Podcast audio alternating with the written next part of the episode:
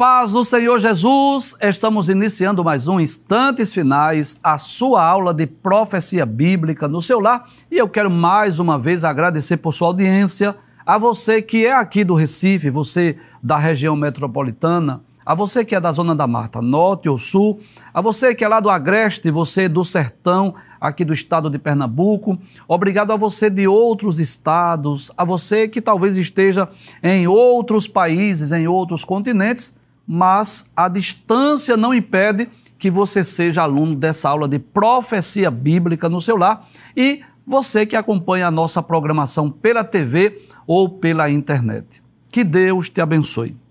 Que as bênçãos de Deus continuem sendo derramadas sobre a sua vida, sobre a sua família. Obrigado por podermos entrar na sua casa mais uma vez. Seja muito bem-vindo aos instantes finais. Eu quero mais uma vez agradecer a você que tem enviado a sua mensagem para nós através das redes sociais. Eu tenho recebido diariamente dezenas de mensagens, não, é? não só pelo WhatsApp do programa, mas pelo Facebook, pelo Instagram, não é? E temos recebido muitas mensagens.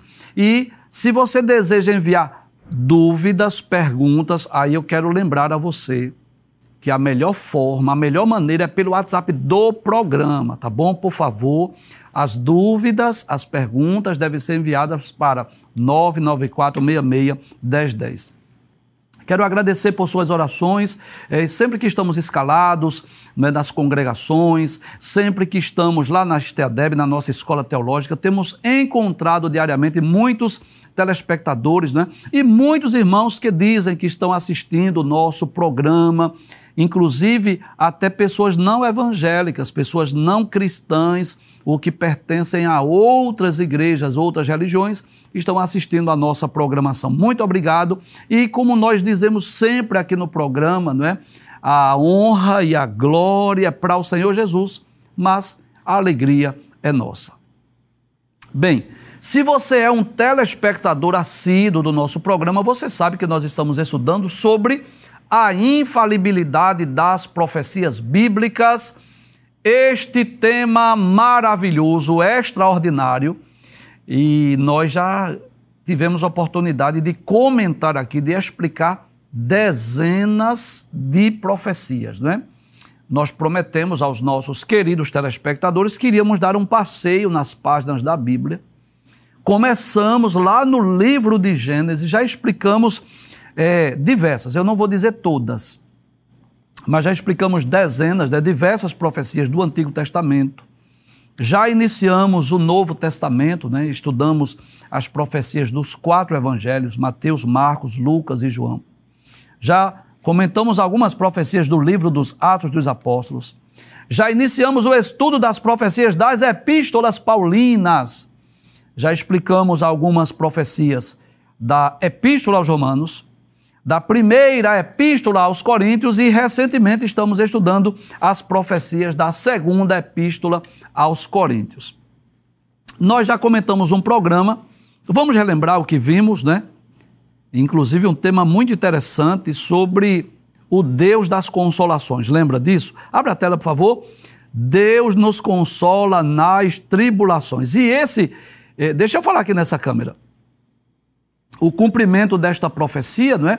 Eu tenho certeza que muitos dos nossos telespectadores podem comprovar e podem confirmar aquilo que Paulo disse, né? Que nós estudamos no programa anterior, onde a palavra de Deus deixa bem claro que o fato de sermos cristãos não nos isenta de lutas, de provas. Inclusive, nós dissemos no programa anterior que essa segunda carta aos Coríntios é aquela carta que Paulo descreve os sofrimentos que ele enfrentou por amor a Cristo, ao Evangelho, Lembra disso? Prisões, açoites, perseguições, angústias, tribulações. Mas Paulo disse aos crentes de Corinto que, apesar das muitas lutas, das constantes tribulações, Paulo ensinou sobre a consolação. Paulo disse que era consolado por Deus e ele disse que essas tribulações que nós enfrentamos devem servir também para que nós possamos consolar a outros. Ou seja, nós somos consolados por Deus e devemos ser agentes consoladores e consolar a outros. Foi o tema do nosso último programa. Hoje nós estudaremos outra profecia registrada na segunda carta aos Coríntios, e eu diria de forma mais específica, uma profecia acerca de um evento escatológico, e permita-me dizer isso, um dos eventos que eu mais gosto de citar, de explicar, que é exatamente sobre o tribunal de Cristo. Abre a tela, por gentileza. Todos havemos de comparecer ante o tribunal de Cristo. Então, todos, pode trazer a tela, por favor. Todos os salvos hão de comparecer ante esse tribunal de Cristo. É claro que essa é uma imagem meramente ilustrativa. Abre mais uma vez. À esquerda, como que o apóstolo Paulo escrevendo a segunda carta aos Coríntios, e à direita é uma imagem meramente ilustrativa daquele grande dia onde nós iremos receber o galardão por aquilo que nós fizemos em prol do reino de Deus aqui na terra. Traz a tela, por favor. E eu gostaria de, antes de explicar essa profecia, deixar bem claro isso. Que todos os homens serão julgados no futuro, salvos e não salvos, vivos e mortos. É bom deixar isso bem claro. Agora, que esse julgamento ele será em galardões distintos, né? desculpe, em tribunais distintos, em tribunais diferentes. Eu vou pedir para abrir aquele mapa dos eventos escatológicos, eu vou pedir aqui a ajuda dos nossos irmãos que trabalham aqui na câmera, para nós focarmos nesses três eventos. Eu costumo sempre dizer que haverá três julgamentos futuros três julgamentos escatológicos, cada um deles para um grupo de pessoas específico e para propósitos específicos. Eu vou mostrar aqui primeiro nesse mapa escatológico. O primeiro julgamento escatológico, o primeiro deles será exatamente esse que nós vamos comentar hoje, chamado de Tribunal de Cristo, que nós vamos hoje explicar que não é um tribunal para condenação, é um tribunal para a entrega de galardões. Quem é que vai participar desse tribunal? Aqueles que foram arrebatados, né, junto com os justos que morreram e ressuscitarem, na ocasião do, na ocasião do arrebatamento, seremos levados a, aos ares, onde seremos galardoados pelo próprio Senhor Jesus. Será o momento da prestação de conta da nossa mordomia daquilo que fizemos em prol do reino de Deus, aquilo que fizemos em prol da causa do Mestre, aquilo que fizemos em prol do Evangelho. Quem for julgado aqui não tem nenhuma possibilidade de perda de salvação, de forma alguma, porque o objetivo desse tribunal não é condenar, não é decidir sobre salvação eterna ou condenação eterna, não. Esse tribunal aqui é para os salvos, vou relembrar tanto os mortos, justos, que ressuscitarem na ocasião do arrebatamento, como os vivos que estiverem na terra, os salvos que forem arrebatados, iremos participar desse tribunal de Cristo. É sobre este julgamento, o tribunal de Cristo, que nós vamos comentar hoje. Agora, existem outros dois que eu não vou comentar hoje, mas eu vou mostrar aqui no mapa para que você possa entender. O outro é esse julgamento das nações aqui. Dá para mostrar aqui? Que ocorrerá que ocasião, professor?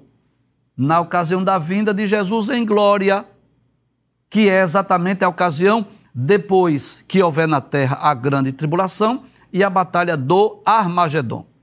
Então, é exatamente nessa, nessa ocasião que ocorrerá outro julgamento. Isso está em Mateus, capítulo de número 25, versículos 31 a 46 quando Jesus descer sobre as nuvens do céu com poder e grande glória e ele irá julgar as nações. O objetivo desse julgamento aqui é decidir quais nações irão adentrar no reino milenial. Quem será julgado aqui serão as nações vivas que estiverem aqui na ocasião da batalha do Armagedon.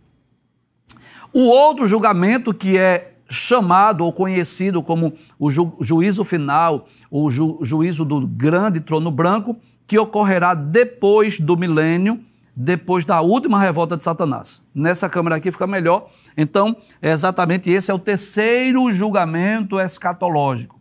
Quando é que ocorrerá? Após o milênio, após a última revolta de Satanás. Este sim será o julgamento em que será definido, decidido de acordo com as obras dos homens, vai ser decidido o destino final dos homens, ou a condenação eterna ou a salvação eterna. Então você observa que são três julgamentos escatológicos que irão ocorrer no futuro e todos os homens, salvos e não salvos, crentes e incrédulos.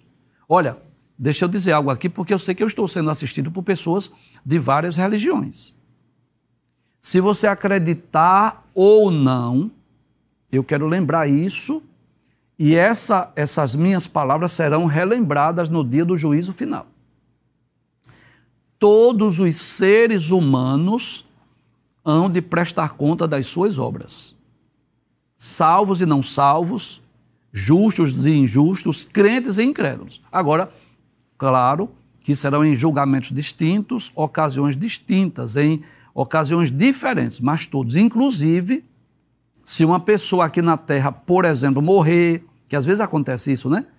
E a pessoa não foi julgada, não foi punida, não pagou pelo que fez, mas da justiça terrena que alguém pode até escapar, da justiça divina, jamais. Com certeza, todos hão de prestar conta de suas obras. Mas quero lembrar que nós vamos falar hoje, baseado de forma mais específica, segunda carta aos Coríntios, capítulo de número 5, versículo de número 10, que é exatamente sobre o tribunal de Cristo, que é aquele tribunal para a entrega dos galardões. Então, vamos abrir a tela, por gentileza. Segunda carta aos Coríntios, capítulo 5, versículo 1. Pode abrir a tela, por favor. Paulo diz assim: Porque sabemos que se a nossa casa terrestre deste tabernáculo se desfizer, temos de Deus o edifício, uma casa não feita por mãos, eterna nos céus. Que coisa maravilhosa! Paulo está falando, sabe o que é aí a casa terrestre desse tabernáculo? Paulo está falando do corpo físico. Paulo está falando da esperança da ressurreição.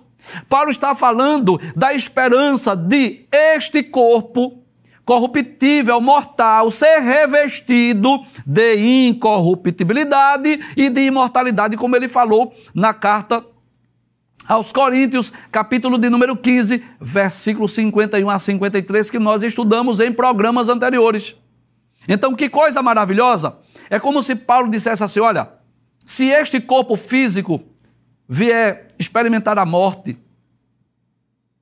ou por causa de um acidente, de um desastre, de um sofrimento, se este corpo se desfizer, nós temos algo mais maravilhoso que está nos céus.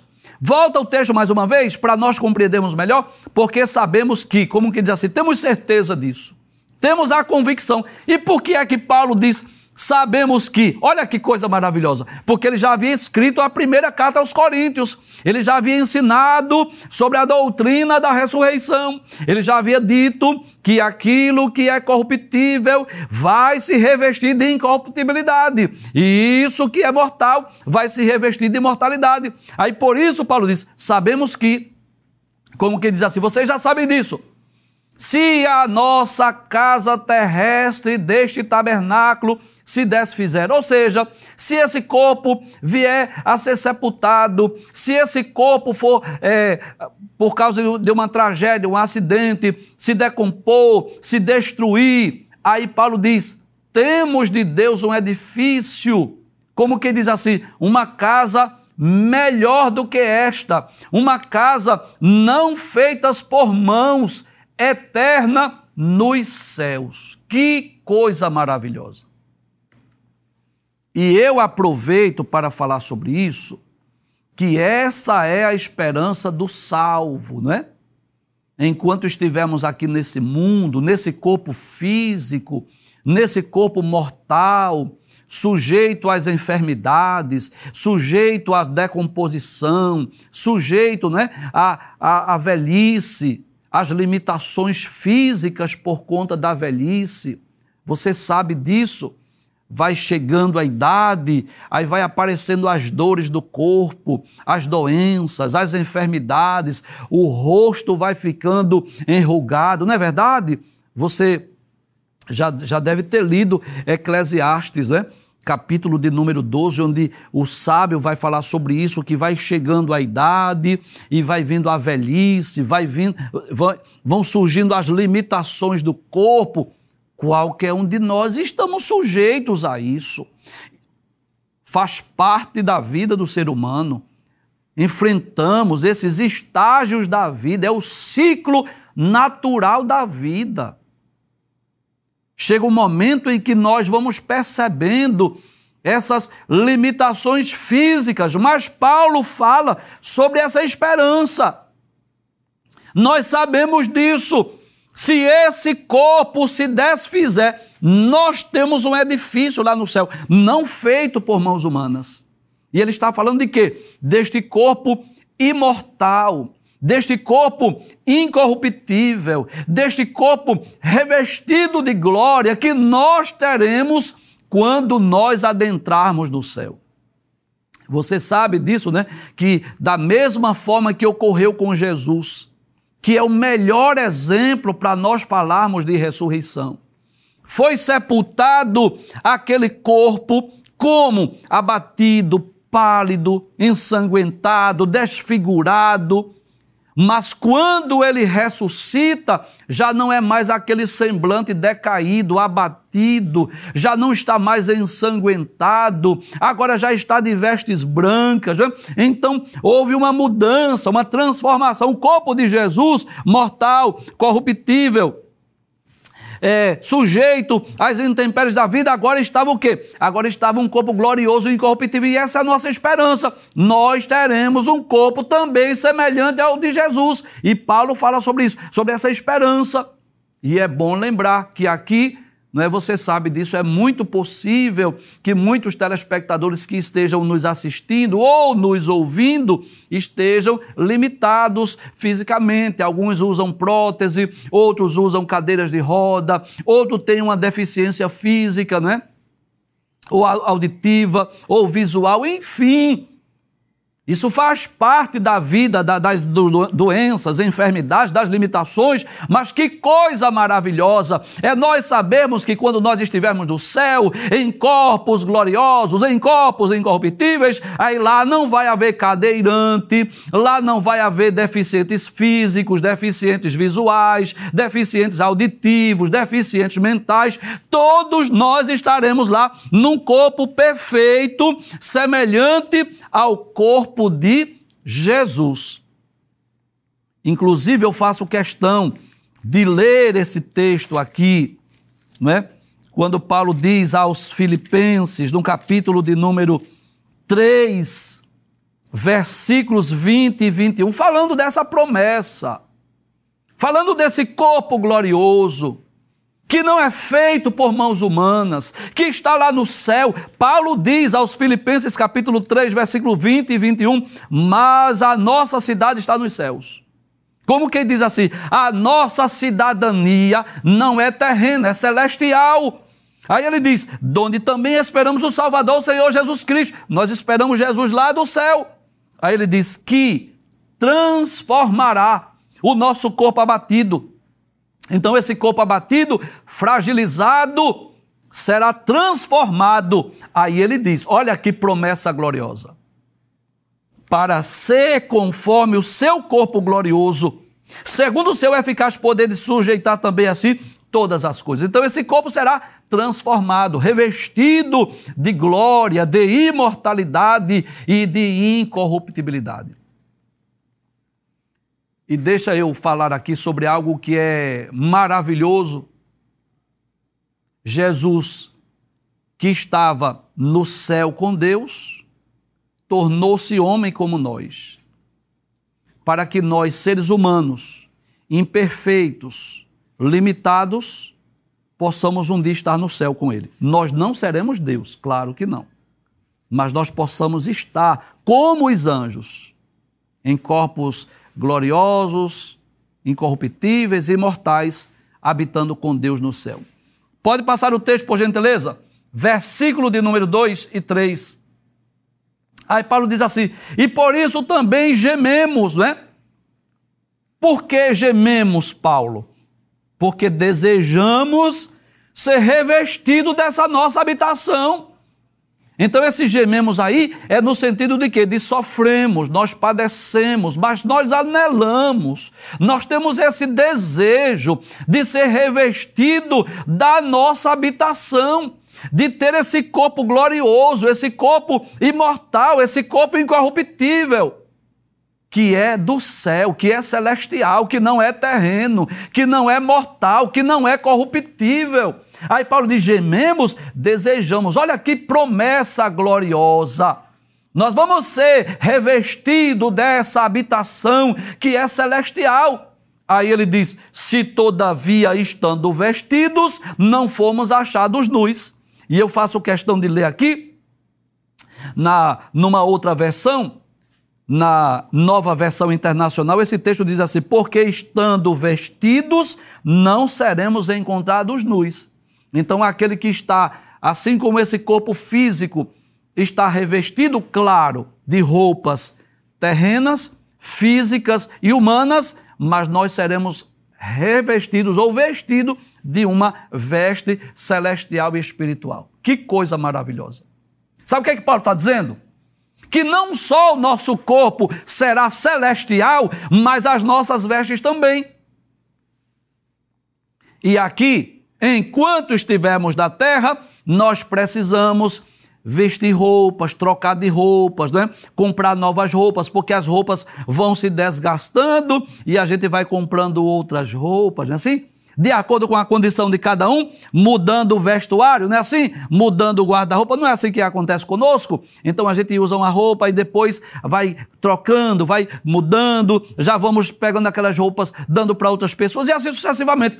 No céu, Paulo está dizendo, não só o corpo será celestial, mas as vestes também. Nós no céu não vamos precisar fazer compras de roupas ou mudar as nossas vestes, porque todos nós estaremos vestidos de vestes espirituais, que são vestes também celestiais. Volta o texto, por favor. Versículo, pode passar o texto, versículos 4 e 5. Aí ele diz: porque também nós, os que estamos neste tabernáculo, ou seja, nesse corpo físico imortal, gememos carregados, não porque queremos ser despidos, mas revestidos, para que o mortal seja absorvido pela vida. Esse é o nosso desejo, a nossa esperança. Deixa eu ler esse texto na nova versão internacional para nós compreendermos melhor. Ele diz: Pois, enquanto estamos nesta casa, e casa aqui é corpo físico, não é residência, é corpo físico. Ele diz: não seremos. É, aí ele diz: gememos e nos angustiamos, porque não queremos ser despidos, mas revestidos da nossa habitação celestial. Paulo está falando aqui desse desejo. É como se Paulo dissesse assim: eu desejo, eu anelo ser revestido dessa habitação celestial, desse corpo celestial glorioso, incorruptível, para que aquilo que é mortal seja absolvido pela vida. O que significa isso, Paulo? O mortal ser absolvido pela vida significa o que nós já dissemos: ser revestido de glória, ser revestido de imortalidade, ser revestido de incorruptibilidade. E essa é a nossa esperança, é a esperança do salvo não só a esperança de Paulo, mas a esperança de cada um de nós. Essa é a verdade.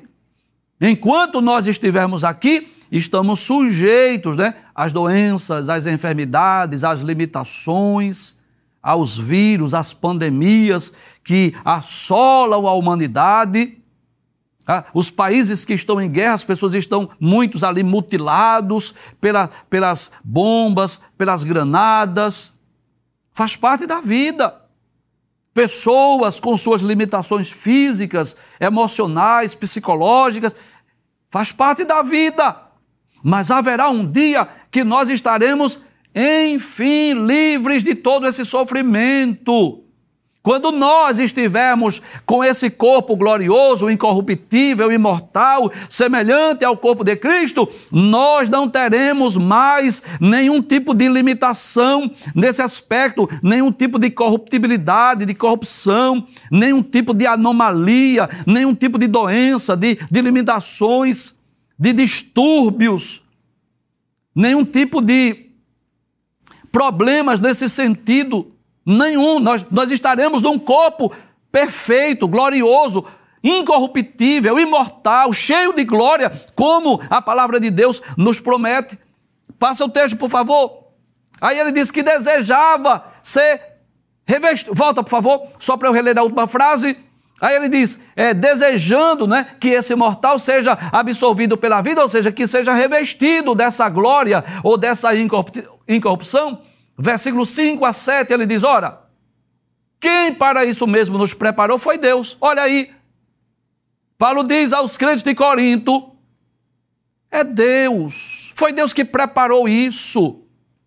Foi Deus que preparou esse corpo para nós, essas vestes celestiais, espirituais, o qual nos deu também o penhor do Espírito. Como que diz assim? A garantia foi dada por Deus pelo Espírito Santo. A certeza, a prova, a garantia que nós temos é o Espírito Santo que habita em nós, pelo que estamos sempre de bom ânimo, sempre alegres. Olha aí o regozijo de Paulo, sabendo que enquanto estamos no corpo, vivemos ausentes do Senhor. Enquanto nós estivermos aqui na terra, nesse corpo físico limitado, nós estamos distantes fisicamente do Senhor, ausentes do Senhor. Nós andamos por fé e não por vista que significa isso? Paulo está dizendo assim: nós não vemos a Cristo, mas nós servimos a Ele, procuramos agradar a Ele, fazer a vontade dEle, embora que Ele não esteja fisicamente mais entre nós. Claro que Jesus habita pelo Espírito dentro de nós, mas Ele não está mais fisicamente entre nós, Ele está no céu. Nós não podemos vê-lo como os doze viam, como os doze que andaram com Ele. Mas nós, nós sabemos que isso é por um pouco de tempo. Nós estamos andando por fé, servindo a Cristo por fé, fazendo a vontade de Cristo por fé. Não é por vista, nós não estamos vendo, mas nós temos essa certeza. O Espírito de Deus que habita em nós colocou dentro de nós essa certeza. Pode passar o texto, por favor? Versículo de número 8 e 9, ele diz: Mas temos confiança e desejamos antes deixar este corpo para habitar com o Senhor. Olha que coisa maravilhosa. Paulo está dizendo que tem esse anelo, esse desejo no coração de deixar esse corpo para habitar com o Senhor. E por quê? Porque quando estiver no céu, a vida com certeza será melhor. Pelo que muito desejamos também ser-lhe agradáveis, quer presentes, quer ausentes. Olha que coisa maravilhosa. Paulo está dizendo assim: nós estamos andando por fé e não por vista. Jesus não está aqui fisicamente entre nós, mas nós estamos procurando agradá-lo e servi-lo. E temos essa confiança que vamos deixar este corpo físico, esse corpo mortal, que nós vamos habitar com Cristo. Estamos procurando ser agradáveis, como que diz assim, servir a Ele, agradar a Ele. Não só quando estamos presentes, mas também quando estamos ausentes. Ou seja, ainda que ele não esteja aqui fisicamente entre nós, mas nós estamos nos esforçando para agradá-lo, para fazer a vontade dele. Pode passar o texto, por favor? Versículo de número 10, que é esse que eu quero dar uma ênfase. Os demais foi apenas um contexto para chegarmos nesse texto aí. Paulo diz assim: porque todos havemos Todos devemos comparecer ante o tribunal de Cristo. Primeiro, eu gostaria de dizer que esse todos aí, ele está se referindo aos salvos. Traz a tela, por favor. Como é que o senhor sabe, professor? Ele não estava escrevendo aos Coríntios? Não foi para os crentes da, da igreja de Corinto? Então é os salvos. Esse primeiro julgamento escatológico, que nós já falamos que são três, mas o primeiro é só para os salvos. Os incrédulos não vão participar. Quando ele diz todos, ele está se referindo a todos os crentes, a todos os salvos. E eu lembro tanto aqueles que morreram e ressuscitaram, como aqueles que estavam vivos e foram arrebatados. Nós iremos nos encontrar com o Senhor nos ares para sermos galardoados por Ele. Volta ao texto mais uma vez. E a palavra que Paulo usa aí para tribunal é bema, que pode significar, pode trazer a tela, o bema, ou tribunal, pode significar, por exemplo, uma espécie de um púlpito, onde os oradores davam seus discursos. Pode significar também uma espécie de púlpito ou de tribunal onde os juízes julgavam as causas. Pode ser também uma espécie de um pódio onde os atletas recebiam suas medalhas, suas coroas das competições, das Olimpíadas, que desde aquela época já existiam. Então, o sentido que Paulo está dizendo é esse. Nós vamos comparecer ante esse bema, esse tribunal, para quê? Para recebermos o galardão, para que as nossas obras sejam julgadas. Abre a tela mais uma vez. Aí Paulo vai dizer assim: para que cada um receba segundo, ou seja, de acordo com o que tiver feito por meio do corpo, ou bem ou mal. E aí eu trago à vossa lembrança aquilo que nós já dissemos: que esse bem ou mal aí não é pecado, não é iniquidade, não é transgressão mas esse bem ou mal é tipo de obra, é tipo de serviço, é a motivação correta. O que Paulo está dizendo é que cada um receberá segundo o seu trabalho. Se você fez bem, se isso vai resultar em galardão, você receberá galardão. Se você fez mal, ou seja, relaxadamente, negligentemente, isso não resultará em galardão. E eu quero dizer, sem medo de errar, que um dos grandes privilégios, um dos grandes benefícios, não é o único, mas um dos grandes privilégios do crente é poder servir a Deus e a sua obra. 1 de Coríntios, capítulo de número 3, versículo 9, Paulo vai dizer assim: Nós somos cooperadores de Deus. Que privilégio, que coisa maravilhosa! Jesus nos salvou, nos tirou do mundo, nos resgatou das trevas, nos tirou lá do lamaçal do pecado, nos deu um banho com o seu sangue, colocou dentro de nós o Espírito Santo, e agora que somos crentes, agora que nós somos salvos, nós somos os seus embaixadores. Assim como todos os países têm as suas embaixadas, e os países têm os seus embaixadores, vou explicar melhor, vou dar um exemplo aqui para você entender melhor essa, essa simbologia, essa ilustração. O Brasil tem embaixada em vários países e tem os seus embaixadores em várias nações. Existem brasileiros em outras nações que estão trabalhando nas embaixadas exatamente para fazer essa comunicação entre países. Quando há um problema internacional, são esses embaixadores que vão procurar resolver esses conflitos. Da mesma forma, existem embaixadores de vários países que estão no Brasil nas embaixadas. Então eu posso dizer que no aspecto celestial e espiritual, nós somos os embaixadores de Deus, os embaixadores de Cristo. Deus está sendo representado na terra através de nós. Se você crê ou não, se você acreditar ou não, mas essa é a verdade. E nós estamos fazendo a obra de Deus aqui na terra. Eu já disse aqui, mas eu vou repetir que praticamente tudo, eu não vou dizer tudo, porque Deus não está subordinado à sua igreja. Deus é o cabeça, ele está acima da sua igreja. Mas eu posso dizer que praticamente tudo que Deus vai fazer na terra, ele faz através da sua igreja. Ele faz através de nós. Eu vou relembrar. Eu já disse, mas eu vou relembrar. Salvação dos pecadores. Deus faz através da igreja. Somos nós que pregamos. Somos nós que levamos as boas novas de salvação. É a igreja que prega. Quem salva é Jesus, mas quem prega é a igreja. Promover meio de crescimento, de edificação. Quem é que ensina a palavra de Deus? Quem é que ensina as escrituras? Somos nós.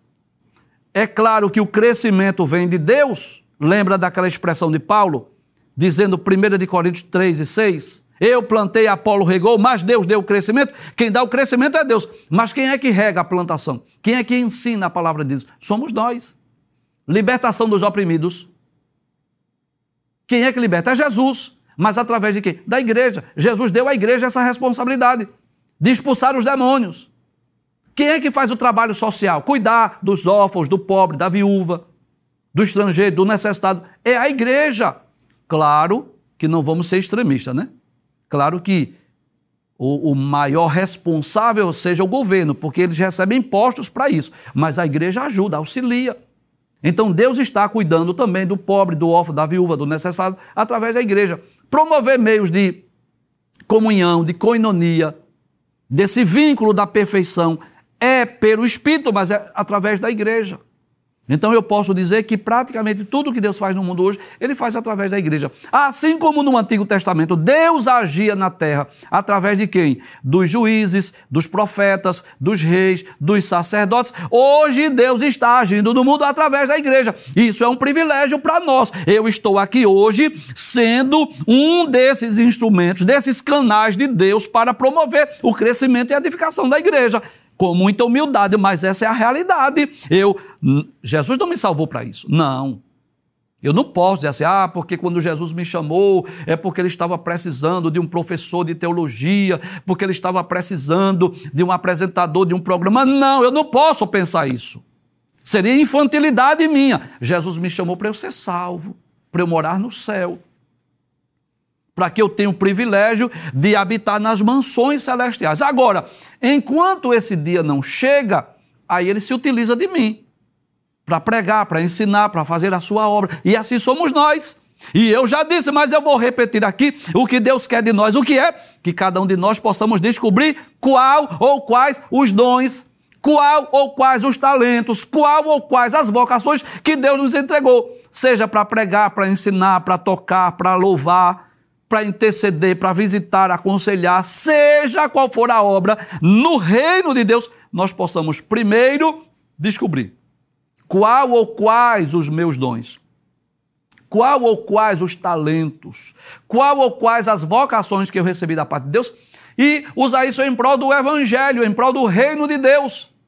Mas eu não posso esquecer disso que um dia haverá uma prestação de contas, que um dia eu serei chamado lá naquele dia do tribunal de Cristo para prestar conta das obras, do que eu fiz, como eu desenvolvi os talentos, a vocação, chamado de Deus. E o que Deus quer de nós é que não basta nós fazermos a vontade de Deus, é preciso fazer da melhor forma possível. Não basta você apenas ser um professor de escola dominical, ir lá no domingo expor a sua aula. Não, isso não é suficiente. Você precisa dar o melhor. Você precisa estudar a sua lição, você precisa orar pelos seus alunos, você precisa ser o instrumento de Deus naquela hora de você ensinar a lição. Deus não quer apenas que o corista lá do coral esteja lá é, ensaiando e cantando, ensaiando e cantando. Deus quer muito mais do que isso. Deus quer que você seja um adorador que você possa ir tanto para aquele ensaio como para aquele culto que o coral vai, vai cantar, e você vai cantar com o coral, você possa ter esse, esse sentimento que você está ali cumprindo um trabalho, um serviço para Deus, que você está adorando a Deus, esse coração, esse espírito de adorador, é isso que Deus quer de cada um de nós. Então isso é um privilégio, nós podemos trabalhar para Jesus, fazer a sua obra, desenvolver os talentos que ele nos entregou, sem esquecermos que um dia nós vamos ser chamados à prestação de contas. E Paulo deixa isso bem claro. Volta o texto mais uma vez, que todos vamos comparecer ante o tribunal de Cristo, para quê? Para que cada um receba segundo o que tiver feito por meio do corpo, ou bem ou mal. Vamos ver o cumprimento? Ainda não se cumpriu essa profecia, mas vamos ver lá em Apocalipse, capítulo 22, versículo 12. Palavras de Jesus, último capítulo da Bíblia, livro do Apocalipse. Capítulo 22, versículo 12, são palavras de Jesus. Olha o que ele diz. Olha o que é que Jesus diz para nós. Eis que cedo venho. Em outra versão, eis que presto venho. Ou poderia dizer, eis que venho sem demora. Aí ele dizia: O meu galardão está comigo. Eu vou trazer, eu vou levar naquele dia o meu galardão para dar a cada um segundo a sua obra. E eu faço questão de dizer aqui que, em certo aspecto, o céu será igual para todos. Todos os salvos vão desfrutar dos privilégios, das benécias, das maravilhas do céu. Por exemplo, quer um exemplo disso? Corpo glorioso, incorruptível, será igual para todos. Agora, no que diz respeito à entrega do galardão, será de acordo com o trabalho de cada um. Jesus disse que dará o seu galardão a cada um segundo a sua obra. E eu faço questão de lembrar que Deus ou Cristo naquele dia não vai olhar só quantidade, ele irá ver, analisar, julgar as intenções, a qualidade, que tipo de obras, que tipo de trabalho, que tipo de serviço estamos fazendo para Deus. Sendo bem prático, deixa eu dar um, um exemplo muito simples. Deus, quando for analisar as obras de cada um, Deus não vai ver só as horas trabalhadas. Não. Ele vai ver como nós fizemos aquele trabalho.